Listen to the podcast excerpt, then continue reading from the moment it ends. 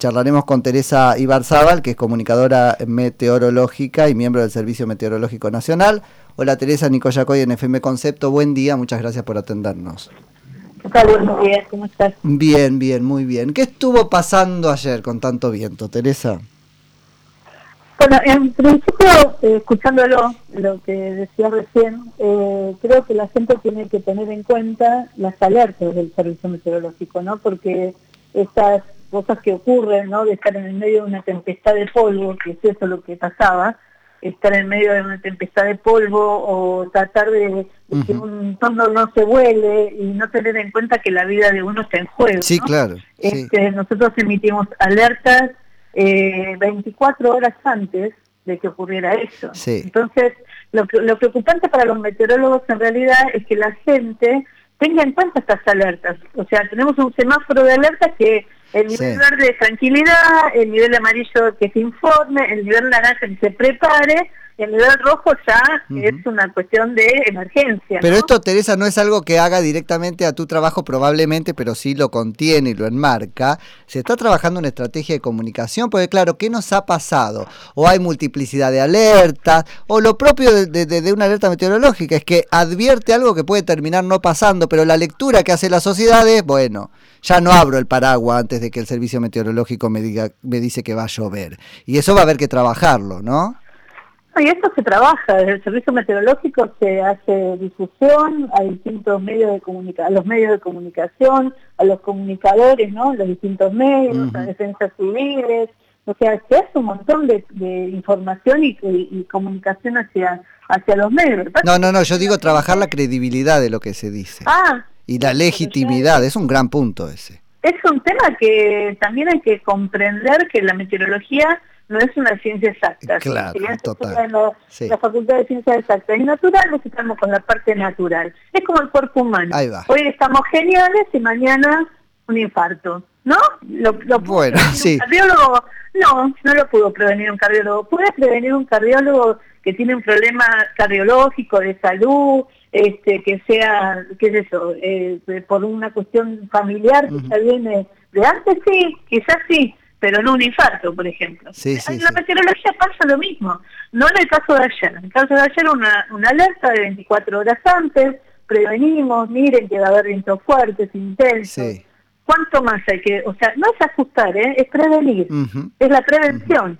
No, bueno, pero tampoco los estamos culpando por eso, digamos, sino... No, no, no, es que yo agradezco este espacio para que la gente pueda escuchar la, preocupación de nuestro lado, ¿no? No, además me tomo el punto, Teresa, porque es tomo el punto porque es interesantísimo. Te debería contestar hasta con la banalización del espacio meteorológico en algunos canales de televisión. Eh, muy interesante. El problema de comunicación que significa. El, pronóstico está de relleno. Bueno. un servicio. Y, tal cual, donde uno mira la modelo que lo está contando, digamos. Es todo un tema para charlar. Sí, sí. Pero este, vamos a ponernos técnicos. Esto fue entonces, me decías, una tempestad de viento y polvo, no fue estas tormentas localmente severas, es otra, otro fenómeno. nosotros teníamos una alerta por vientos intensos, ¿no? Que eso lo producía, le iba a producir un frente frío que se estaba acercando a nuestra región, ¿sí? Y nosotros ya veníamos con un este un estado de tiempo caluroso, inestable, habíamos tenido casi veintipico, 24 grados de temperatura, y cuando hay un ingreso de aire frío, provoca esto. Eso se llama frente de ráfaga. Los frentes de ráfaga es cuando se está acercando el frente, ese viento que sentimos nosotros y decimos, uy, se está acercando la tormenta. Sí. Ese es el frente de ráfaga. Ahí va. Entonces, en algunos casos no es tan intenso como este, en otros sí. Todo depende también del dinamismo de la atmósfera. Ahí va, de las condiciones en que se da. De las condiciones en ese momento. Excelente. Ahora, esto fue esto fue como se está diciendo el pampero y por lo tanto podía predecirse de alguna manera o estar uno preparado de que pasa con cierta regularidad a esta altura del año o no tiene nada que ver con eso. Sí, ese tiene que ver, o sea, si le queremos poner un nombre, es el viento pampero, que es un viento este, seco, ¿no? Y viene de, proviene del sur, del sudoeste, justamente del lado de la, de, la pampa. O sea, de la pampa, las pampas, claro. Claro, de las pampas. Entonces, este, bueno, tiene que ver esto si le buscamos un origen. Ok. ¿Sí? Y por eso es frío, porque trae del sur. Claro, sí, sí, por supuesto. Ah, excelente. Frío seco, porque justamente viene de todo lo que es cordillera y no viene del este, que viene de la zona del Atlántico. Excelente. ¿Qué otros vientos tenemos? Porque claro, estamos más acostumbrados a la sudestada acá, ¿no? Claro, la sudestada, claro, justamente viento del sudeste, que le dicen lluvia como peste, ¿no? Eh, lluvia como peste. Va inyectando, va humedad constantemente, porque se sitúa una- un centro de baja presión en el Océano Atlántico y, y todo el tiempo Eso. viento del sudeste, ¿no? Eso. Y También después, tenemos el viento sonda, el viento sonda que es muy de la zona de Cuyo, ese. eh, es, se origina en la cordillera y baja esa, es, este, el- eh, toda la masa de aire caliente Mm. y seca, que bueno, Ese es el que te pone un poco loco, digamos. Claro, sí, es bueno a los cardíacos les hace mal porque se ve el ritmo cardíaco. Ah, mira, ah, o sea que hay ahí un tema, no, no es solamente el, saber popular, digamos, está construido sobre algo. No, no, hay una hay algo que se llama biometeorología eh, que estudia cómo es el efecto del, del ser humano con respecto a los cambios de tiempo. Ayer, Claro. por ejemplo, había mucha gente que se ahogaba no por el viento, sino por el estado del tiempo que cambiaba tan bruscamente la temperatura. Mira, O sea, tuvimos 20 y pico de grados a, a una baja de temperatura importante después de ese paso de frente. los Y vi, Eso es... sí, lo- sí. los vi, Teresa, a los meteorólogos muy explicando todo el tiempo, esto no es un huracán, esto no es, eso fue una pregunta recurrente, ¿no? Claro, sí, porque bueno, la gente le, o la gente de los medios, que son a veces amarillistas, le ponen, viste, huracanes, Sí, sí, sí, tornados, sí. ciclones. A veces tenemos muy eh, frecuentemente centros de baja presión en el Océano Atlántico que son ciclones, se llaman porque a los que giran en sentido horario se llaman ciclones y los sentidos antihorarios se llaman anticiclones, no porque sea un huracán. Claro. Entonces, este, es una cuestión de terminologías que, que bueno, eh, en realidad meteorólogos somos todos con una aplicación, ¿no? Ah, bueno, claro. Y todos pronosticamos. Con Pero, Winguru.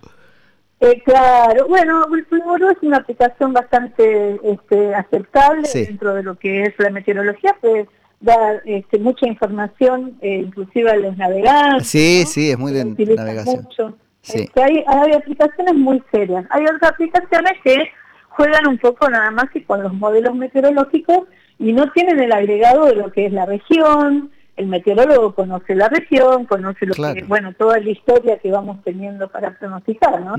Eh, Pero esto es, este, o sea, yo siempre digo, yo hace 36 años que soy meteoróloga y, este, y siempre digo que quiero encontrar al que dijo, este, nunca la invocan, ¿no? Porque ese, esa palabra, nunca la invocan, Bueno.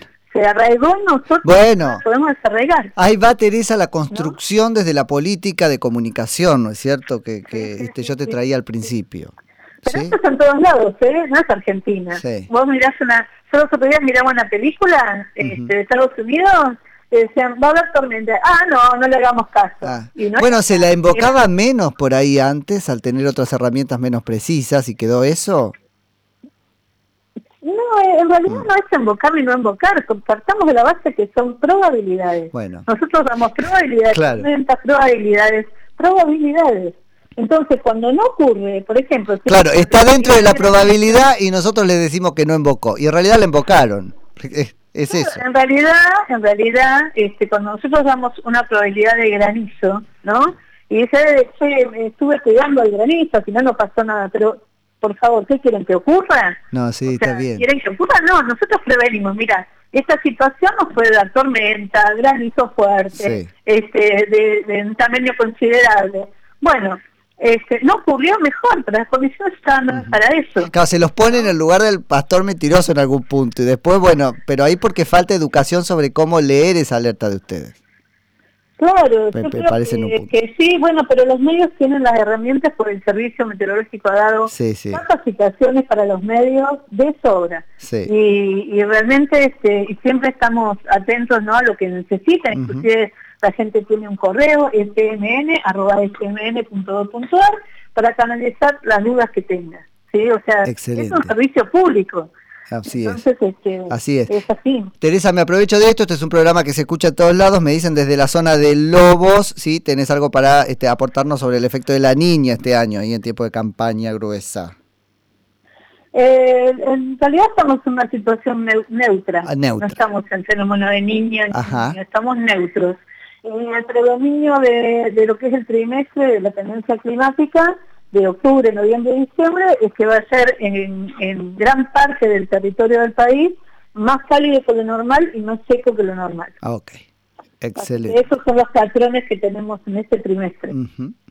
Teresa, clarísima, te agradezco muchísimo por la charla y volveremos a recurrir entonces por precisiones en cualquier momento que sea necesario. ¿Cómo no? Que estés bien. Que tengas un lindo día.